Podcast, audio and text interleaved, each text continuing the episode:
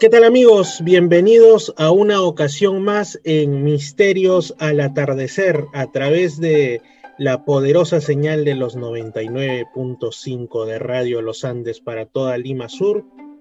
Llegaron los ovnis a Misterios al atardecer y también quizá lo paranormal, eso lo vamos a ir descubriendo, pero sobre todo, además de quien les habla, su amigo Fernando Chapi Martínez, ha llegado un invitado más un invitado que yo tuve la oportunidad de conocerlo en persona aquí en Perú hace algunos años atrás, que rápido pasa el tiempo.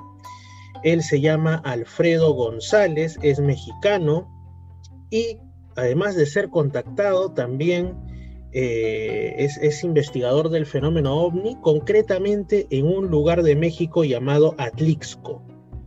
Es algo así desde mi punto de vista como lo que aquí vendría siendo Chilca, ¿no? O sea, un lugar donde la gente desde hace bastante tiempo ha experimentado, ha sido testigo de distintos fenómenos que salen de lo usual, salen de lo normal, fenómenos extraños. Principalmente en este caso, lo relacionado al fenómeno ovni.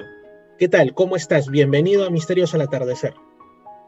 ¿Qué tal? Pues muchas gracias, te doy las gracias por haberme invitado y qué bueno que, que pues eh, eh, estés interesado como tanta gente en estos temas tan interesantes, tan importantes para, para cada ciudad, para cada estado, para cada país. Todo es bien importante el tener el conocimiento y saber que, que hay muchas cosas que suceden en otros países, pero que prácticamente estamos agarrados de la mano en todo esto.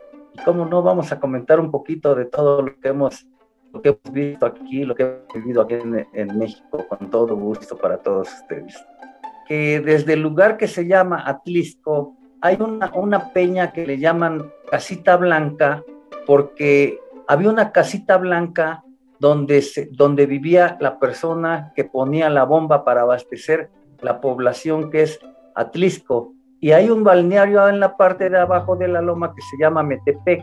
Bueno, pues en ese lugar eh, mi hermano Víctor Manuel y yo tuvimos el gusto, tuvimos la fortuna de, tener un avistamiento ahí y tener un, contacto de tercer tipo, que de eso pues ya hemos hablado.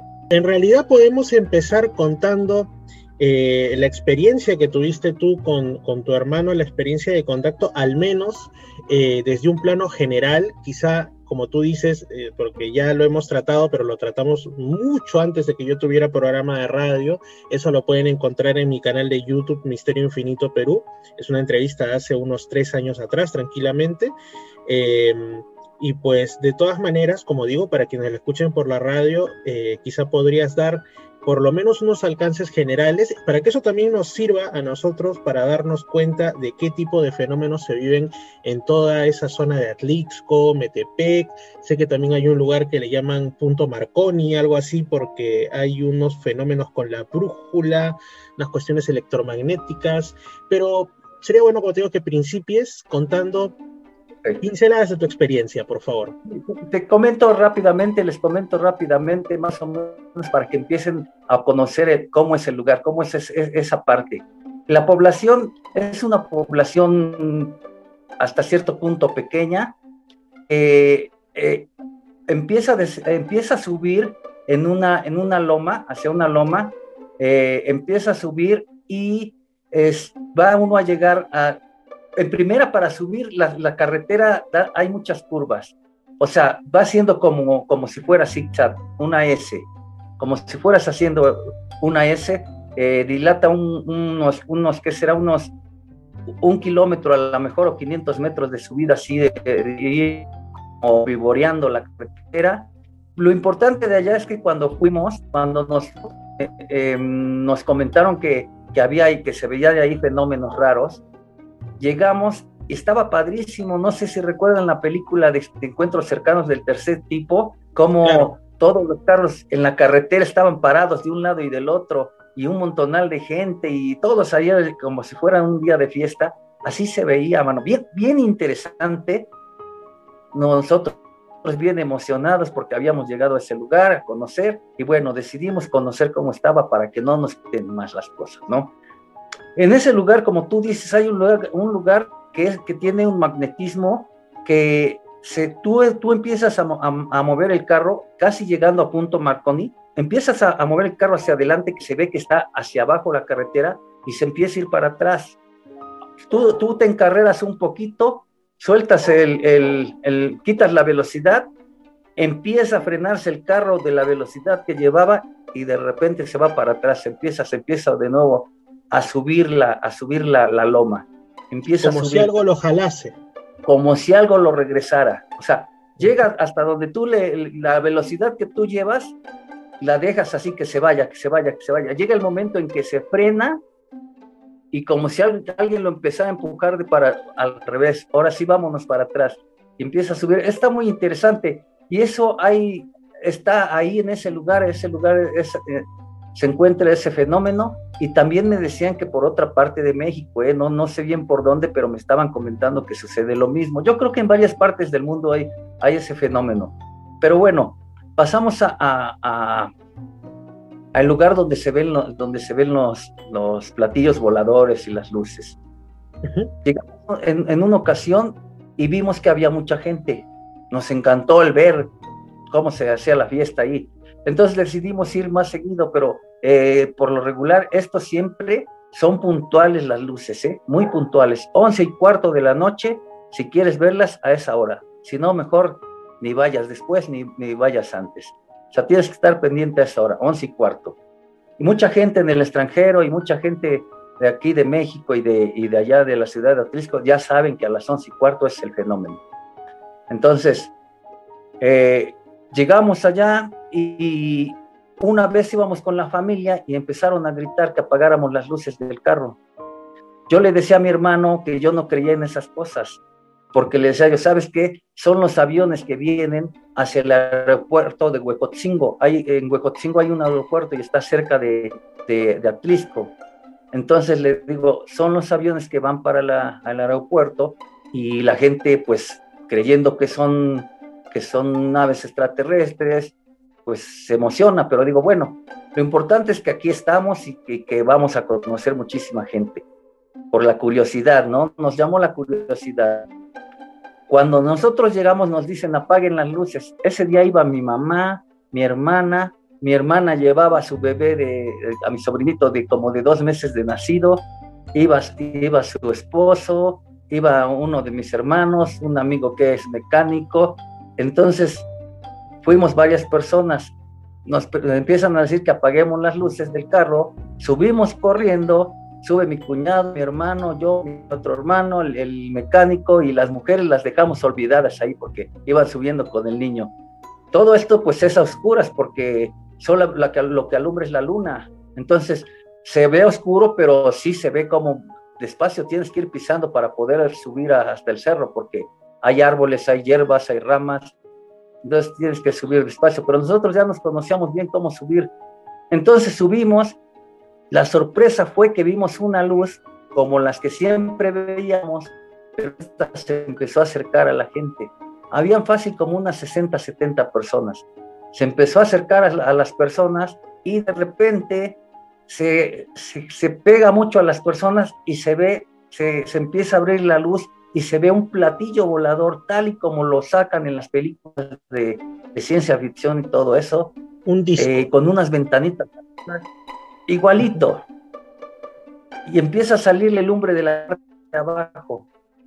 En ese momento todavía eran las cámaras de flash, las cámaras de, rollos de 36, eh, de 36 fotos, de 35 milímetros. Y empezaron todos a flashar sus cámaras, nomás veían los flashes de las cámaras. En ese entonces no llevamos cámara nosotros, ni de video, ni de, ni de fotografía. Siempre andábamos con la cámara de video y de fotografía. ese día jamás la, se nos ocurrió llevarla. ¿Por qué? Porque llevamos a toda la familia y mi mamá se había comprado el carro en el que fuimos y le dijimos, vamos a probarlo a carretera, pero la intención era irnos, largarnos a ver cómo se veía, lo que veía, a ver si encontrábamos algo. Entonces nada más fue pretexto pero así ya llegamos allá y, vimos efectivamente que había un objeto volador no identificado. Entonces, de ahí nos, o sea, nos desesperamos y dijimos, bueno, ya sabemos que sí lo hay. Mi hermano fue, me dice, oye, dice, pues Tom, dile que, dile a la gente que nos regale fotos y todo, porque todos estaban entretenidos tomando fotografías. Cuando nosotros quisimos pedirle el, teléfono a alguien, su número de teléfono o, o, ponernos de acuerdo con alguien, mira, en un momento todo mundo empezó a, correr y bajaron, se subieron a sus coches y se treparon y prendieron sus carros y, y todos que se van. En ese entonces que grita mi mamá, oímos que gritó mi mamá, se quieren llevar al niño, se quieren llevar al niño. Entonces ya nos acordamos que iba mi mamá y mi hermana, porque vimos que el objeto se fue hacia donde estaban ellos. Y mi mamá se espantó y empezó a gritar que decía que le querían quitar al, niño. Entonces ya fuimos a ver la que tenía, ya que pues ya todo el mundo se había ido y ya que descendimos de, de la loma, ya nos fuimos, pero de ahí nos dimos cuenta que sí había algo interesante fue que empezamos a, seguir yendo y ya íbamos con más ganas, ya íbamos con, eh, con el deseo de, de, poder encontrar algo más grande todavía. Y pues, ¿qué fue la realidad? Fue que un día llegamos, y como te lo platicamos en algún momento, llegamos ahí y nos encontramos con una esfera color roja, casi anaranjada, y esa esfera mi hermano la tocó, lo jaló, lo jaló, lo metió y, estábamos ya dentro de, una, de, un, no sé, era como, como un cuarto tremendo, como un galerón. Eh, yo recuerdo que cuando yo entré, todo era blanco, completamente blanco. Eh, yo busqué las lámparas porque me impresionó la luz, el color blanco, lo, alumbrado que estaba. Empecé a buscar lámparas y me di cuenta que no había y decía yo, ¿de dónde sale la luz? de dónde está saliendo la luz, yo quiero ver cómo son sus focos, cómo son sus lámparas. Eso era en, en, los noventas. No había focos de LEDs, no había focos de, luz blanca, todo era luz amarilla. En los 90, exactamente o aproximadamente en qué año ocurrieron estos acontecimientos, Alfredo? Mira, eso nos, nos ocurrió en el, en exactamente casi a finales del 90. Eh, yo recuerdo yo recuerdo, fíjate que, hay, un, hay, hay, un, hay un brinco en el tiempo porque fue un 24, 24 de febrero, 24 de febrero, que fue en el... Eh, yo estaba seguro que era en el 90, pero por la fecha, yo pienso que fue el 91, porque fue el 24 de febrero, que fue acá en México, es el Día de la Bandera. Entonces se me quedó grabado. Entonces, eh, eh, fue en esa fecha y, te digo que fue cuando yo estoy adentro, empiezo a ver que todo está blanco, busco la lámpara y me doy cuenta que, no veía yo el fin de la, del, del, del corredor o del pasillo, las paredes. Empiezo a buscar el techo y digo, bueno, no hay lámparas, tiene, tengo que buscar el piso para que se una con las bardas, que hagan la escuadra. Pues nunca encontré la escuadra que se hace del piso con las, con las bardas. Entonces, eh, de ahí, eh, pues yo observando y mi hermano viendo hacia otro lado, en ese, en ese momento salen unos, unos eh, seres grises como de 1,20, 1,30 y empiezan a caminar hacia donde estamos.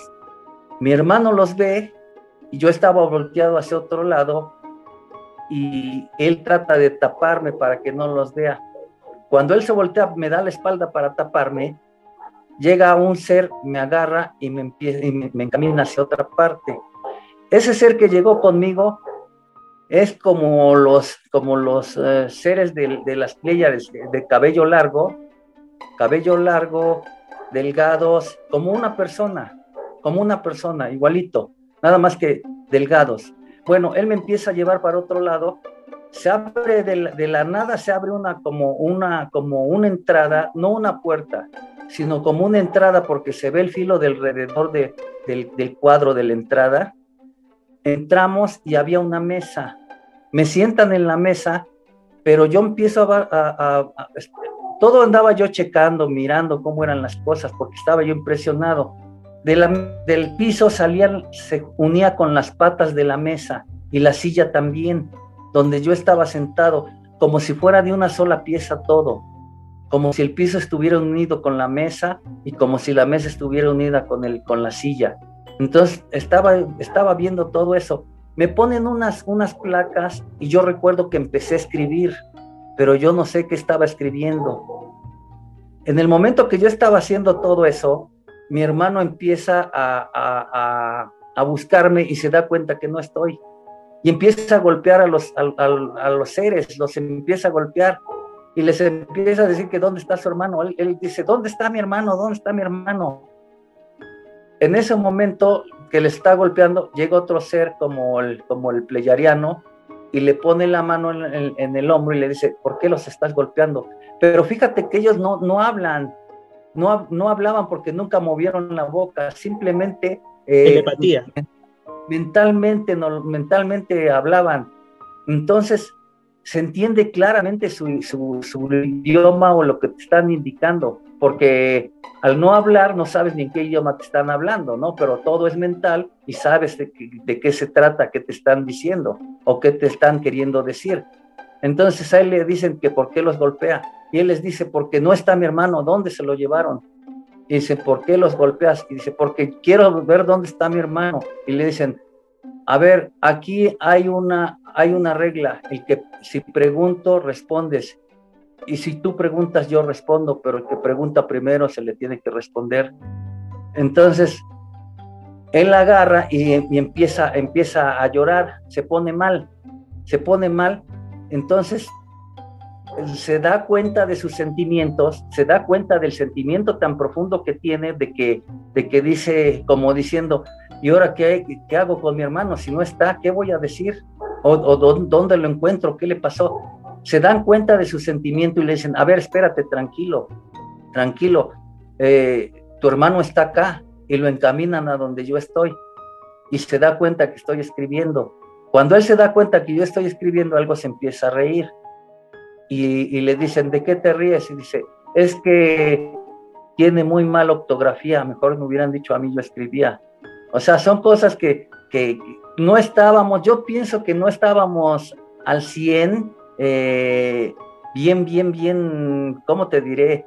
Como lo que le pues llaman un, estado alterado de conciencia, quizá por el nerviosismo de la situación tan extraña y bizarra que estaban pasando con estos seres. Yo creo, fíjate Chapi, que yo creo que, que no es tanto eso, que yo creo que ellos te dan, te, te, ponen en un estado de letargo como para que no te asustes, como para que no, no te, sí, como para que no te impresiones y te sientas como si estás en un estado de, de ¿cómo te diré? Como si estuvieras ebrio, como si estuvieras medio drogado y dices, todo está bien, todo está bien, o sea, mm, en ese momento no sabíamos qué era lo que estaba pasando, pero estaba pasando y lo estábamos viviendo. Sí, porque es, incluso anecdótico, ¿no? O sea, uno, si, si, aún estando así consciente, sano, en su momento de estar despierto plenamente, eh, alguien te pregunta, oye, ¿qué haces tú si ves pues a unos cabezones grises y a unos nórdicos altos y de, y de, y de pronto apareces dentro de su nave? Bueno, lo que uno piensas que te va a dar un infarto de, del terror de estar en esa situación de cautividad, ¿no? Sin saber lo que te van a hacer.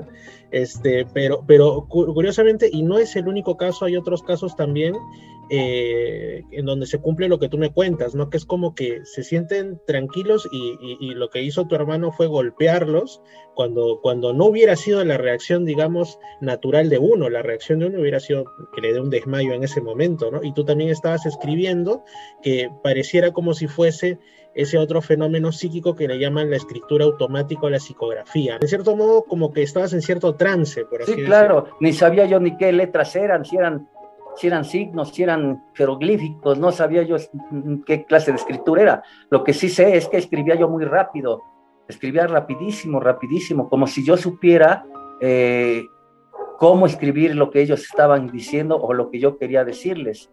O sea, fue muy raro eso. Pero fíjate que, que ahorita que estamos comentando eso de, que te sientes así como aletargado, como que en otro estado, después llegaron a la casa, llegaron a la casa y mis hijos los vieron. Uno de mis hijos, que, que fue el que se quedó a vivir conmigo, porque yo me separé de mi esposa, él se quedó a vivir conmigo y, y llegaban a la casa.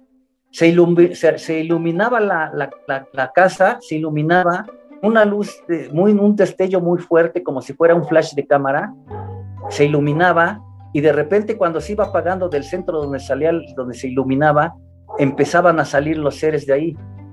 Entonces, esa luz me despertó en varias ocasiones y cuando yo abría los ojos y veía que se estaba ya borrando esa, esa, esa, luz tan potente, empezaban a verse los cuerpos de los seres.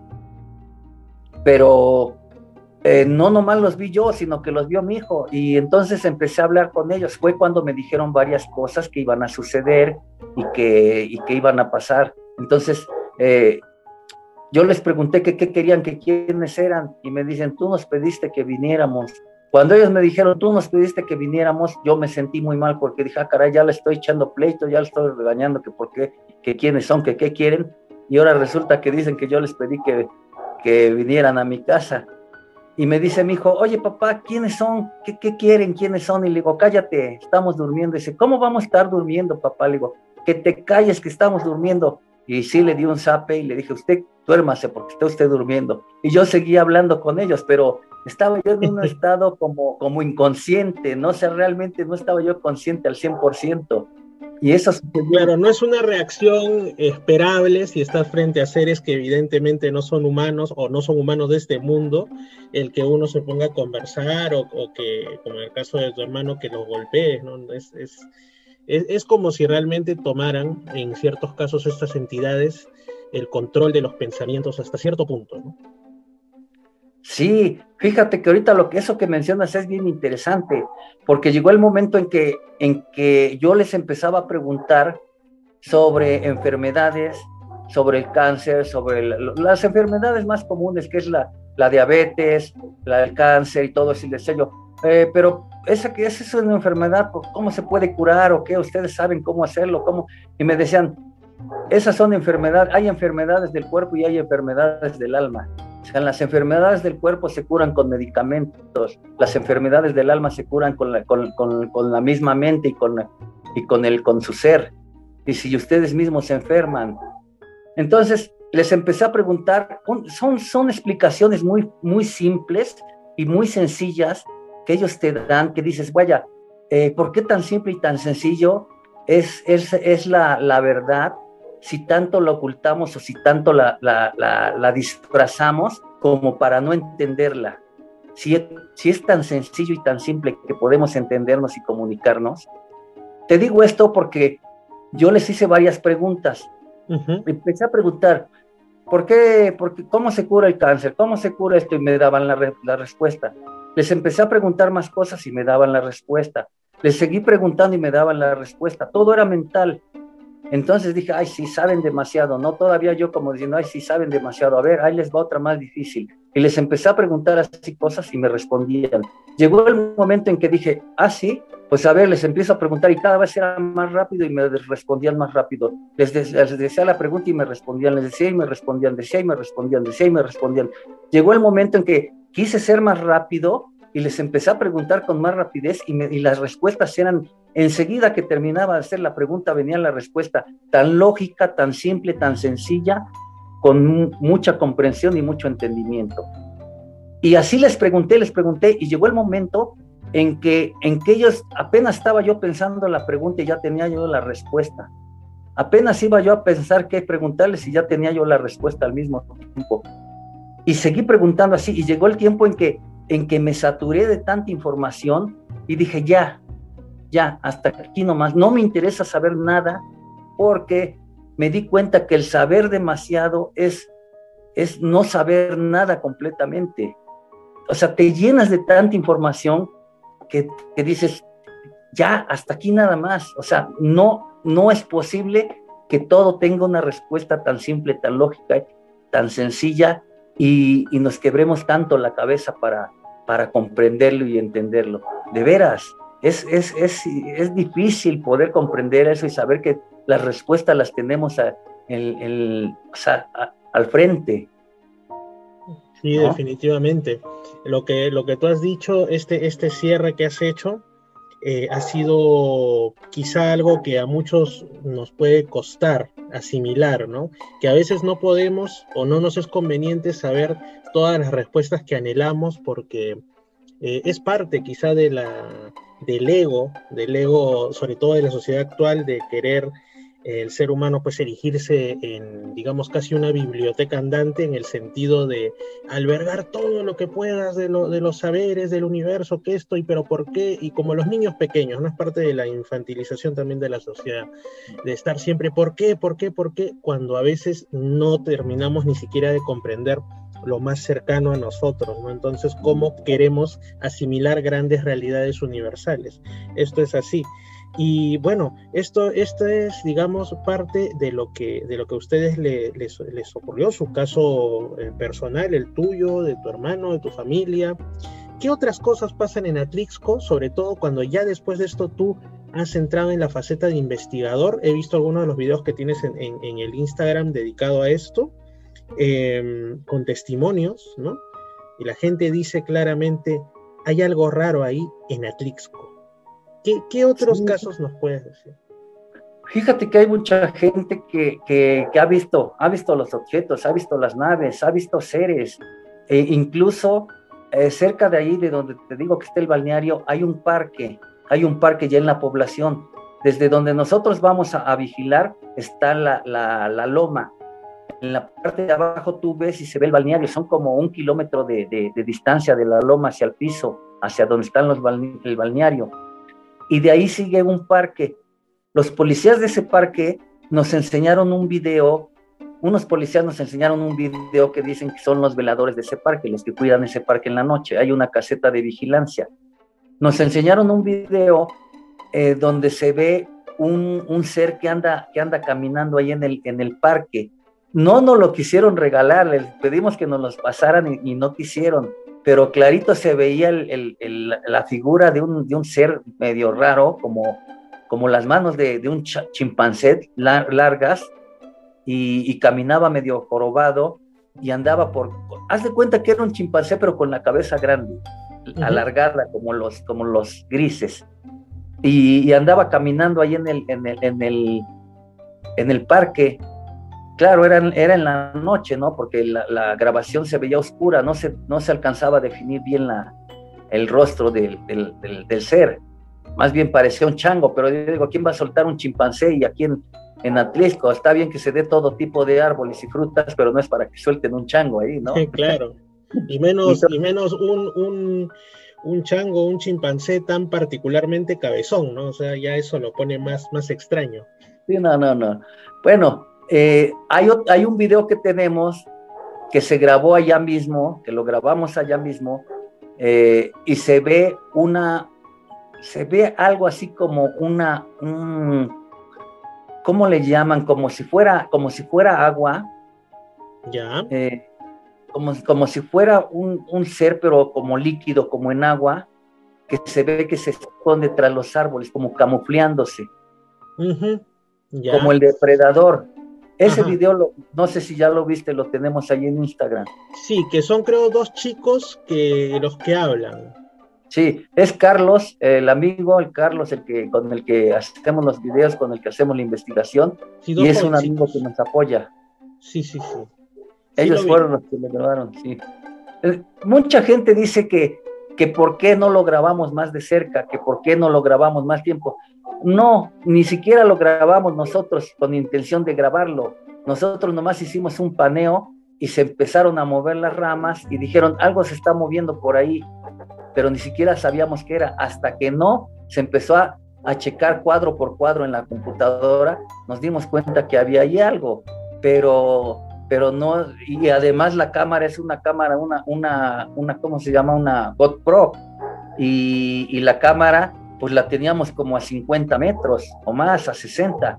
Entonces, pues hizo un paneo y en ese paneo fue lo que, que, vimos que se movió algo y por eso se grabó eh, en, ahí. Pero estábamos como a 50, 60 metros de ese lugar o a lo mejor hasta más. Pero ya en la computadora se pudo rescatar eso. Entonces, no es que no hagamos un buen trabajo, no es que no quieramos eh, mostrarles lo, lo, mejor posible las imágenes, no, Tú sabes que esas imágenes se dan de repente, se dan en algún momento y, tiene uno que estar pendiente de todo. Y no siempre se va a tener una imagen de lo mejor, ni siempre se va a tener algo bueno. no.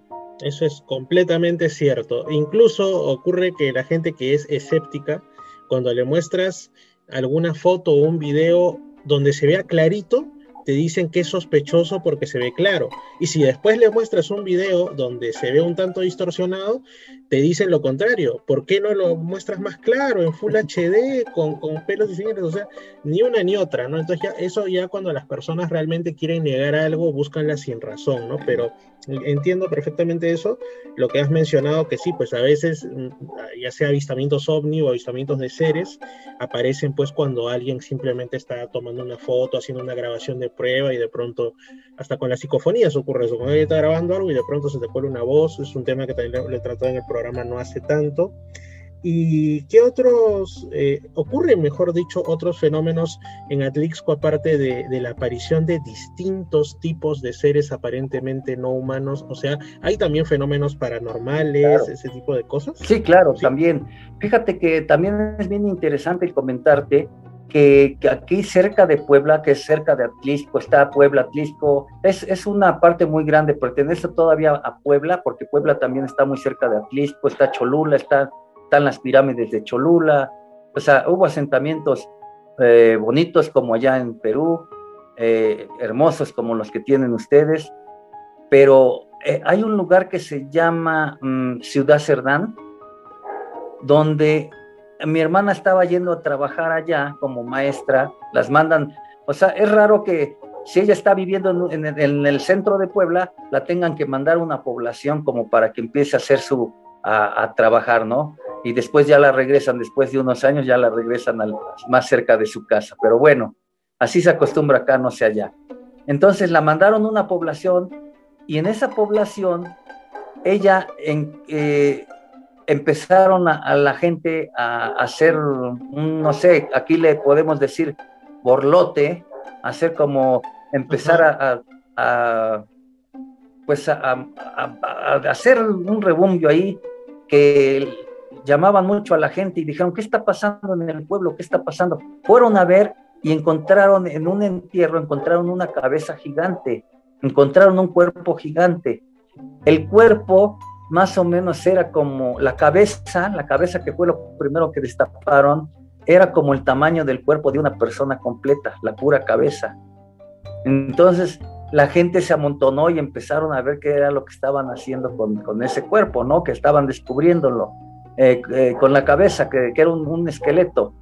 De ahí llegaron los, los, los militares, empezaron a cordonar y, empezaron a cerrar el lugar para que la gente no supiera qué iba a pasar con eso.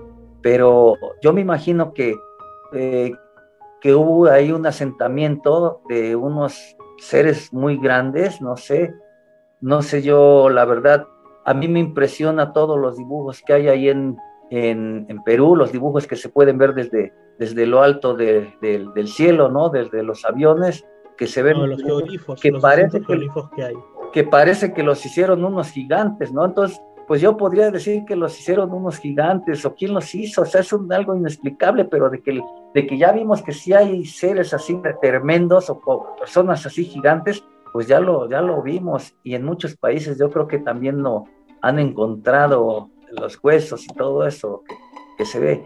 Hay muchas cosas aquí, hay muchas cosas que también yo creo que, que se habla de, de, tantas cosas, de, eh, no sé, no sé si allá han hablado de los nahuales, no sé si tú has escuchado, allá, allá como le dicen al... nahuales. Bueno, aquí no se habla tanto, aquí no se habla tanto de eso, pero sí, sí conocemos, obviamente es, bastante, digamos, difundido el tema de, lo que ocurre en México, de estos brujos o estos chamanes que además se transforman en animales. En animales, sí, cierto. Son los, los nahuales básicamente eso. Aquí no, no hay mucho eso, pero sí lo he escuchado respecto a, México, casos bastante, bastante bueno, fuertes. Yo te voy a comentar algo. a mi hermana le, sucedió, ella te dijo que como maestra del pueblo, como maestra de allá del pueblo, eh, estaba de maestra de un kinder, le tocó atender a los niños del kinder. Resulta que una niña iba golpeada muy seguido y le, decía a mi hermana, ¿qué te pasó? Y decía, me caí, maestra. Está bien. eh, pasaba el tiempo y le veía otro golpe ya diferente, o le veía morado las piernas o los bracitos, decía, te pegan tus papás, ¿verdad? decía, no, maestra, ¿qué está pasando? Nada, me caí. Y así le dijo varias, en varias ocasiones, porque seguido le encontraba golpes diferentes. Llegó el momento en que le dijo, ¿sabes qué? Si no viene tu mamá, no vas a entrar a, clases ya, te voy a tener que sacar de la escuela. Llegó la mamá un día y habló con mi, con mi hermana y le dice, maestra, yo quiero hablar con usted, por favor le pido que nos deje en paz. Dice, no, dice, yo le pido a usted que no golpee a su niña porque la voy a acusar con el DIF, o sea, con las personas del gobierno para que le quitaran a la niña porque no podían tenerla golpeada. Entonces la maestra le dijo, mire, voy a hablar con usted quiero hablar sinceramente con usted, pero no quiero tener problemas con nadie. Dice, a mi hermano lo mataron en el, en el pueblo donde vivíamos, por eso nos venimos a vivir acá. Dice, a mi hermano lo mataron porque era un nahual. Dice, entonces lo mataron y nosotros salimos de allá porque mi hija es nahual también. Dice, la niña no, todavía no tiene el control, dice, todavía no tiene el control. Y cuando se está, se está transformando, se, se azota y se revuelca en el piso. Dice, entonces, todavía es una niña, no sabe cómo hacer las cosas pero no nadie la golpea ni nadie le hace daño. Dice, entonces yo le pido que, que nos deje en paz porque no queremos tener problemas con usted. Eh, después de ahí fue uno o dos ocasiones más la niña a la escuela y después ya no quiso regresar, ya no regresó. Yo creo que la mamá se puso a pensar que a lo mejor iban a, a decir al, al DIF municipal para que fuera y les quitara a la niña o no sé qué, qué, qué podía pasar, pero ya no, ya no llegó la niña a la escuela, ya no la dejaron ir. yo creo que se tuvieron que ir del pueblo por la, por la situación, pero sí hay muchas cosas bien interesantes, ¿eh? Sí, de ah. hecho, lo más probable es eso, que digamos que al verse descubiertos, por así decirlo, hayan optado por, por, este, por la huida, ¿no? Ya que como, como contó esta persona, venían de por sí ya huyendo de otro lugar porque al parecer habían descubierto que tenían esta habilidad de transformación en animales. Así que, bueno, qué, caso tan...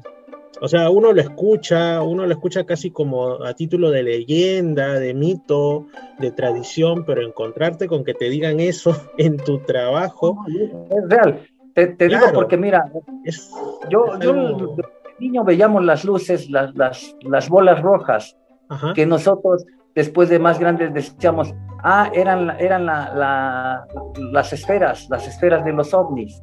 No, no, no, son totalmente diferentes.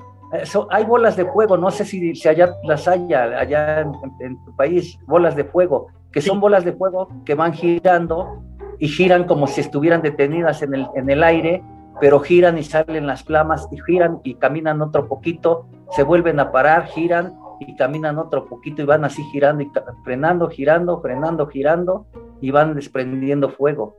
Esas son las, las que dicen que son las brujas. Aquí, aquí hubo un tiempo que se veían demasiado en las poblaciones. Sí, justamente yo he escuchado de eso, aunque no tanto aquí, aquí en Perú. Aquí hablan, por ejemplo, respecto a las brujas. Eh, hay leyendas que yo tengo mi propia teoría de que incluso aparecen en ciertas representaciones prehispánicas donde se ven cabezas pero sin cuerpo, ¿no? Lo que dicen es que supuestamente, sobre todo en el área andina, ciertas brujas tienen la habilidad durante el sueño de desprender su cabeza de su cuerpo y la cabeza va este, produciendo un ruido como de chasquidos por los caminos y si alguien se acerca eh, a desenredarle los cabellos que a veces están ahí en una planta, pues ya perdió porque la bruja prácticamente toma posesión de su cuerpo, se le prende y no se lo puede sacar o le hace cosas aún más desagradables, ¿no? Entonces, eso sí, también por supuesto acá hay, hay, este, casos de estos fuegos fatuos, ¿no? Que acá cuando alguien ve un fueguito así que hace evoluciones y todo eso ahora no tanto, eso era más de tiempos de los abuelos o quizás hasta tiempos de, de, de digamos, mediados del siglo XX que la gente lo que decía es que en los campos veía algunas luces que se prendían, se apagaban, se movían.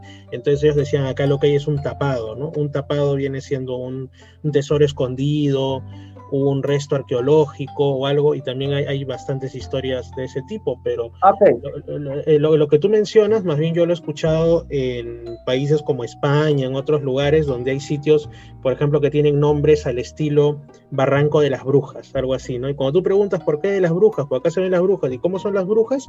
Son luces que se mueven, persiguen a los animales, a la gente, botan chispas, eh, me imagino algo así, más o menos es lo, que tú sí, no, no, son, son, son, son bolas de fuego grandes, ¿eh? Las que tú dices sí son unas lucecitas como de una vela, como de una vela que va caminando en el piso y llega la, la, lucecita a donde se, supuestamente está el dinero enterrado, donde hay un tesoro enterrado o un dinero enterrado.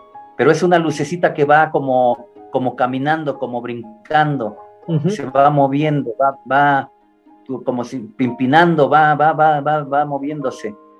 Y, esas bolas son bolas grandes, son bolas de fuego que están en el cielo, pero grandes, grandes, unas bolas que será como de, como de un metro más o menos, o metro y medio, las bolas de fuego. Sí, aquí fíjate que eh, se habla y, pues, aquí todavía las hay, ¿eh? todavía las hay en poblaciones aquí, en, aquí en, Puebla. una persona me dijo que, que, le decían que vivía al, lado de su casa una bruja entonces él dice que pues, de chamaco la quiso espiar, quiso espiar qué era lo que hacían. Resulta que dice que hacía una fogata, ponía leña en círculo, un círculo y hacía una fogata. Hacía un hoyo en la tierra, ahí en su patio hacía un hoyo y dice que su hijo le ayudaba, la cargaba, se quitaba las piernas, dice que se arrancaba las piernas la señora, se las quitaba. Yo no sé cómo le harían para quitarse las piernas, pero dice que se quitaba las piernas y las ponía en el hoyo cerca de la lumbre de la fogata. Y que ella se convertía en como en un como en un ave como en un eh, guajolote no sé si los conozcan los guajolotes. Como pavo como guajolote como si fuera un, más grande que un guajolote como un animal de estos de carroña que se que, son los sopilotes entre los gallinazos claro sí sí. Esos.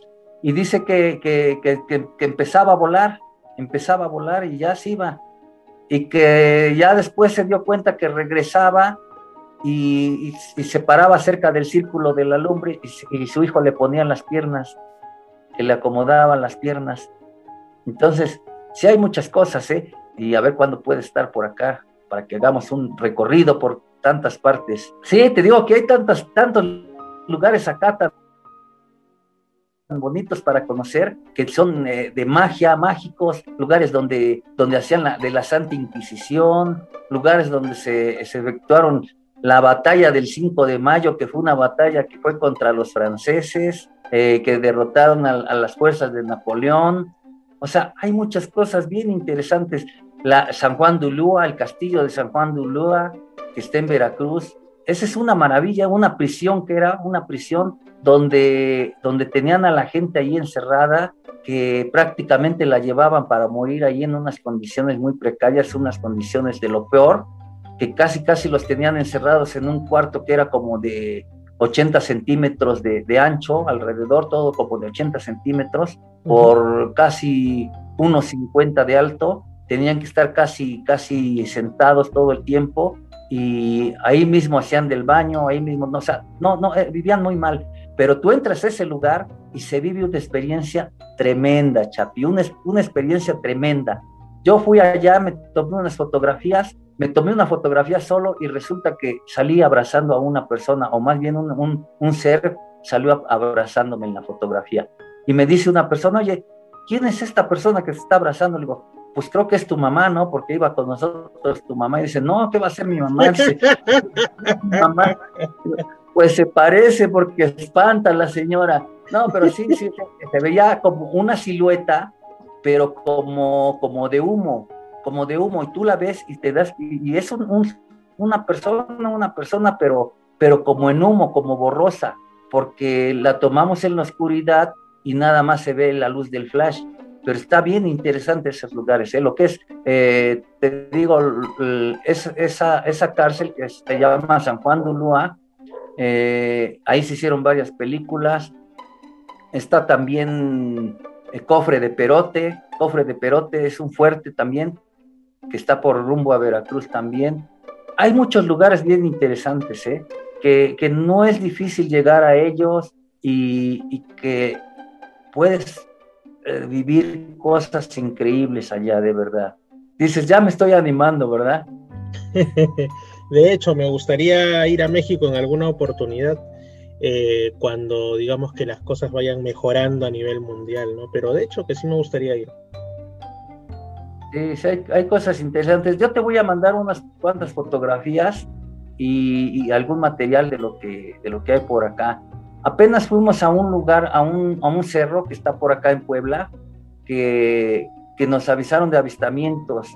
Y llegamos al cerro y resulta que en el cerro íbamos caminando y había muchas cosas de barro tiradas, rotas ahí en el piso, como un cementerio de, trastes, de platos, de cazuelas, de ollas, y caminábamos y encontrábamos más, como si hubiera habido un asentamiento ahí y la gente iba y tiraba ahí todos los, trastes. Yo no sé por qué en, en muchas partes que hemos ido y que hay asentamientos así de pirámides, hay mucho barro roto, así muchas vasijas rotas, que es como si fuera un cementerio de vasijas. Bueno, pues ahí en el lugar donde te digo, empezamos a caminar, subimos al cerro, donde eh, encontramos unas, unas piedras acomodadas como si fuera parte de un escalón, una escalinata, como para, como, yo me imagino que posiblemente fue una pirámide sin terminarla de construir, se quedó ahí, ahí tengo algunas imágenes y videos, y, y había un hoyo a un lado, un hoyo que, que pues los, los chicos que iban con nosotros, que querían investigar qué había allá adentro. Entonces, ahí los ves bajándose al ojero este con, las, con sus lámparas, sus reatas, todo, todo preparados ahí. Pues se metieron allá adentro y resulta que, que, decían que todavía se veía como a 50 metros más de profundidad ahí en, en, ese, en ese agujero. En el agujero apenas si cabía un cuerpo de una persona, eh, lo bajamos con una riata y empezó a bajar. es, ese lugar se llama Amozoc, Amozoc Puebla. Entonces empezó a bajar ahí, empezó a bajar y, empezó a entrar en esa parte de ahí, en esa cueva. Le decíamos, ya no te vayas tan, tan lejos, vayan soltando reata, vayan soltando reata, decía, suéltenle, suéltenle. Y ahí va, ahí va, ahí va, hasta que de repente nomás vimos que dejó de jalar la reata y se quedó y yo le grité, ¿qué pasa? ¿Todo bien? Y no hablaba, le digo, ¿estás bien? Empezamos a jalar la reata para sacarlo y, pues no sentíamos que se tensara la reata. Y cuando vemos viene, pero así rapidísimo volando, dice, sáquenme, sáquenme, sáquenme, vamos para afuera, rápido, rápido, sáquenme, pero venía bien pálido, se veía como que quería vomitar, o sea, se veía bien mal, pálido, pálido, todo estantado. Y le digo, ¿qué pasó? ¿Qué hay allá abajo? ¿Qué, ¿qué pasó? dice, nada, nada, nada, sáquenme, sáquenme. Ya lo sacamos y nomás se, dobló y empezó a, respirar, a respirar. Y le decimos, ¿qué viste allá? Y dice, estaba, dice, estaba un demonio. Dice, estaba un demonio. y lo grabaste, dice, sí, sí lo grabé. Él, dice, pero no sé si haya salido porque llevaba el teléfono y iba grabando. Cuando lo vio, pues nada más agarró y medio, medio, medio pasó el teléfono por donde estaba él y salió corriendo, se regresó. Pero dice, no, yo nomás oí que me hacían como el, como, dice, como si estuvieran respirando hacia un lado de mí, dice, nomás empecé a escuchar cómo respiraban así. Y cuando veo, dice, vi un demonio. ¿Y lo describió? ¿Describió cómo era ese ser? Que era un demonio, dice, un demonio. Entonces, nosotros íbamos a, a buscar seres extraterrestres y resultó que encontramos ahí en ese agujero un demonio. Entonces, pues no sabemos realmente si de verdad hay algo allá abajo, en ese lugar, o, fue él que se asustó o vio, o, él vio esa figura. No sé qué pudo haber pasado, porque tú bien sabes que muchas, muchas veces hay cosas que se ven que, que uno las ve, pero no son reales.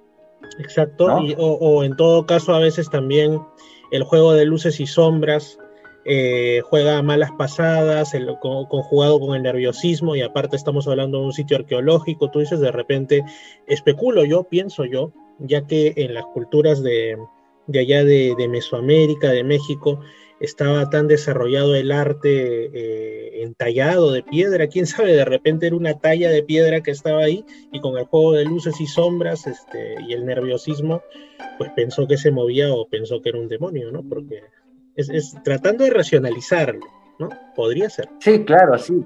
Tenemos que pensarlo lo más sencillo, ¿no? Lo más rápido posible para darle una, una solución o un, o sea, lo más rápido, ¿no? Pero sí, te digo, hay muchas cosas muy interesantes, ¿eh? De aquí se habla de muchas cosas y, se viven muchas cosas. Y acá en, Puebla, pues eh, están los túneles, túneles que atraviesan todo, todo Puebla por debajo de, las carreteras, en todo esto, atraviesan la ciudad. Incluso hay amistades que en su casa tienen todavía los, los hoyos que taparon, que, que entraban a los túneles que eso decían que fue del tiempo de la revolución, cuando hubo la revolución aquí en México, que esos túneles los ocupaban para andar dentro de los túneles en caballo, o sea que, que, que cabía el caballo y la persona montada en él dentro de esos túneles. Entonces imagínate que cuando vienen los, cuando viene la batalla del 5 de mayo, que son que vienen los franceses a, a querer eh, tomar México, se topan con este lugar de Puebla, que es, eh, que es el, está el, los fuertes del Loreto, y ahí en los fuertes se topa uno con que hay túneles donde llegaron, llegaron los, los franceses y se, acomodaban en algún lugar, se asentaban en algún lugar y de repente le salió un ejército completo de caballos y de, y de, y de personas con fusiles y escopetas y todo eso, y decían, ¿y de dónde salieron estas personas si no había nadie? Pues salían de los túneles de la tierra, decían, de repente se abre la tierra y salen los, salen los caballos y sale la gente. O sea, hay cosas muy interesantes que, que, se platican, ¿eh? Y sí, a, ver si, algún día, o, te voy a mandar fotografías de los túneles, de parte de los túneles, cómo, cómo se ve, para que más o menos veas cómo se ven los túneles. Es muy interesante, yo creo que como en todos los países, ¿no? Cada país tiene su, sus, eh, ahora sí que, que tiene muchas maravillas, ¿no? Sus maravillas bien guardadas. Y, Aquí también hay historias de túneles, tanto de tiempos del periodo español, como prehispánicos, como de inicios de la República, que de la época de la guerra con Chile, de, también este, los túneles que supuestamente, incluso aquí en Lima, conectaban un templo con otro y hay templos que ya no existen. Y ahí ahora hay casas y hay gente que de pronto dice que debajo hay algo así, o, en el barrio donde yo vivía, en Barranco, decían que habían túneles que conectaban hacia el mar, desde algunas casas, o sea, es, es bastante interesante esto, pero ¿sabes qué es más interesante aún? Algo de lo que no hemos hablado y que está bien para un cierre. Una película que se ha hecho de la experiencia que tú tuviste con tu hermano en Atlixco llamada Expediente Atlimeyaya. ¿Qué nos puedes decir de esta película? Porque hasta el cine ha llegado tu, tu experiencia. Sí, pues eso, eso muy, muy feliz, me siento muy contento, ¿no?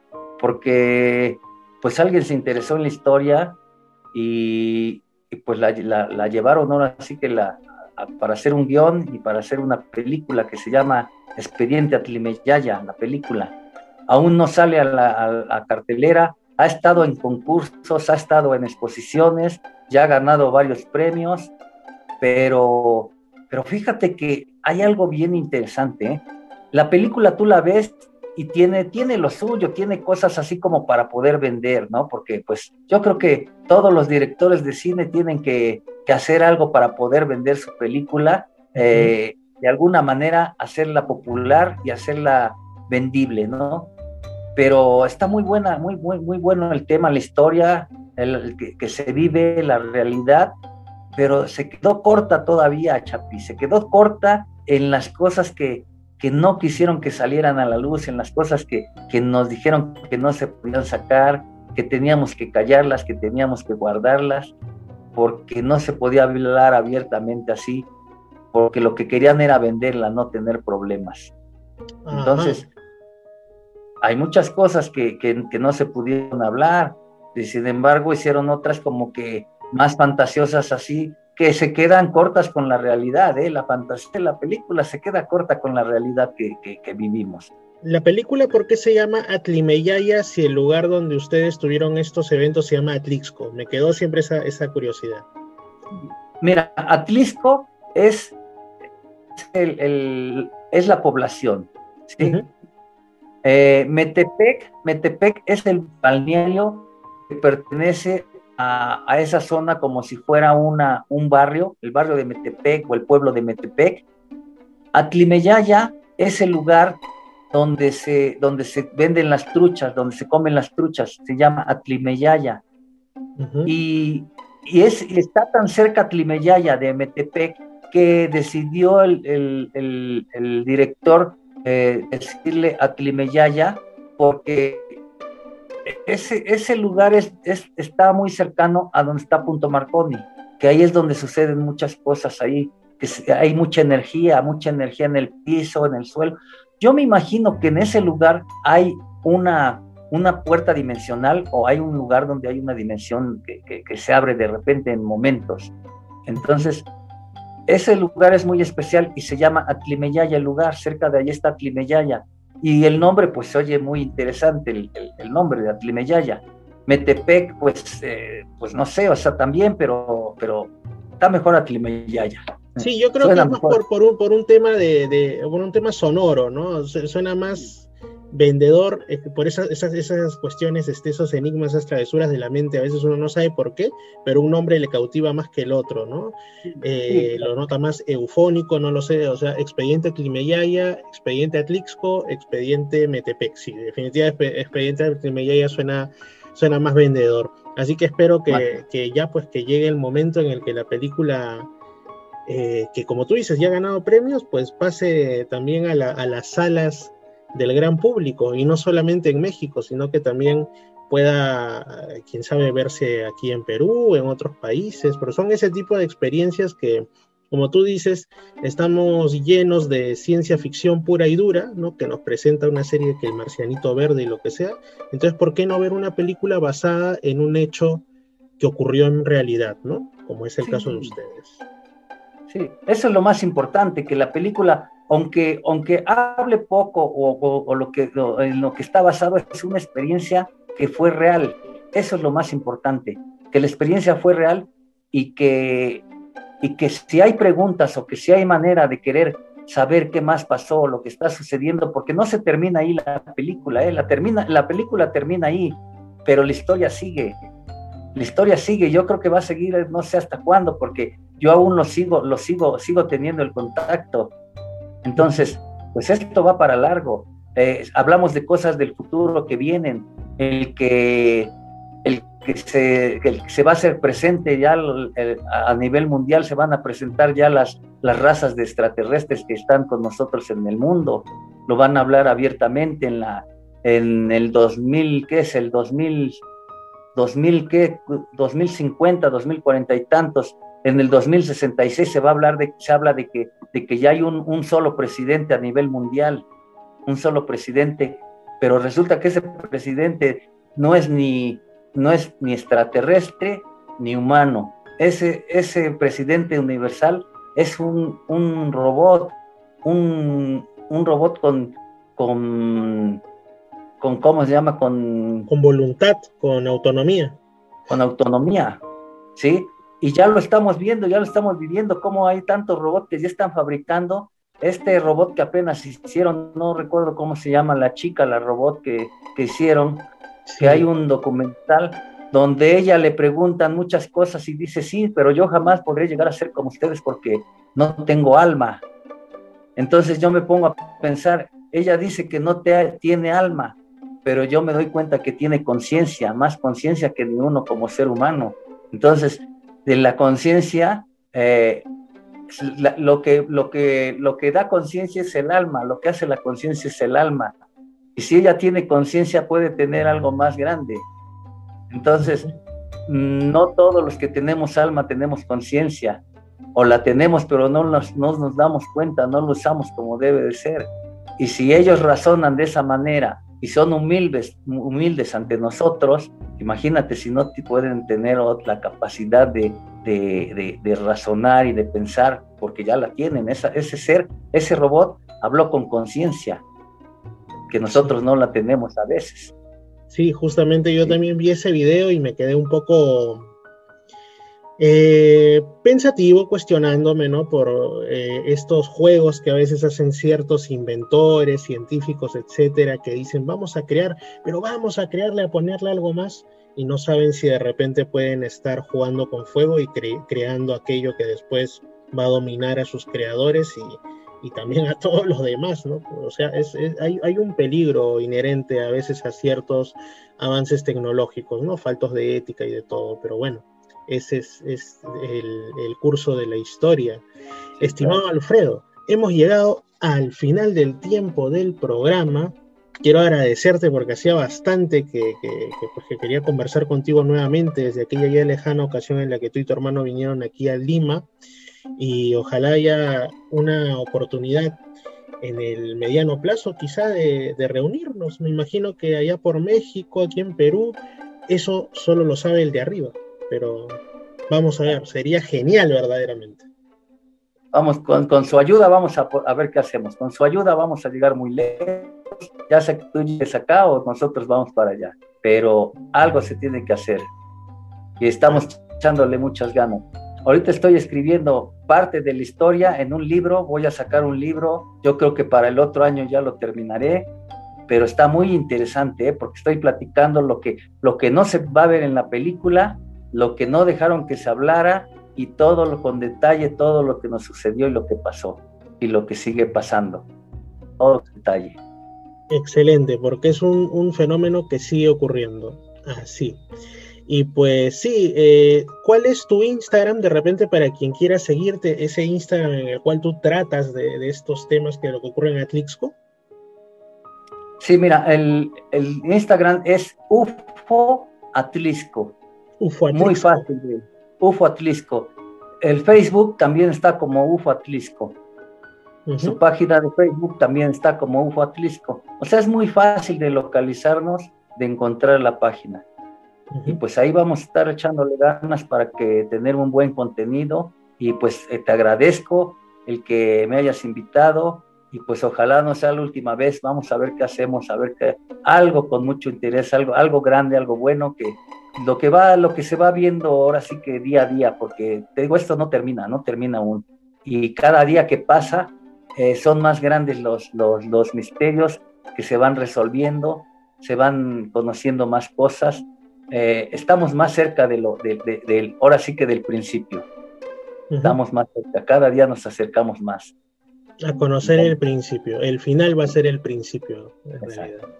Así es. Un fuerte abrazo, Alfredo. Nosotros seguimos en Misterios al atardecer.